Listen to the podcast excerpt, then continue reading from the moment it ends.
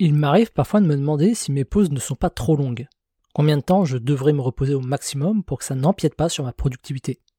Et surtout, combien de temps au maximum je peux travailler sans me reposer et sans perdre en efficacité? Heureusement, la réponse à ces questions existe.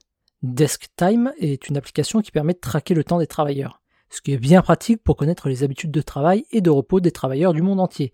L'entreprise qui crée DeskTime a ainsi pu analyser les habitudes de travail de milliers de salariés et identifier le temps de repos idéal. Ils ont pu observer chez les travailleurs les plus productifs et les plus efficaces que le temps de pause occupait entre 20 et 25% de leur temps de travail.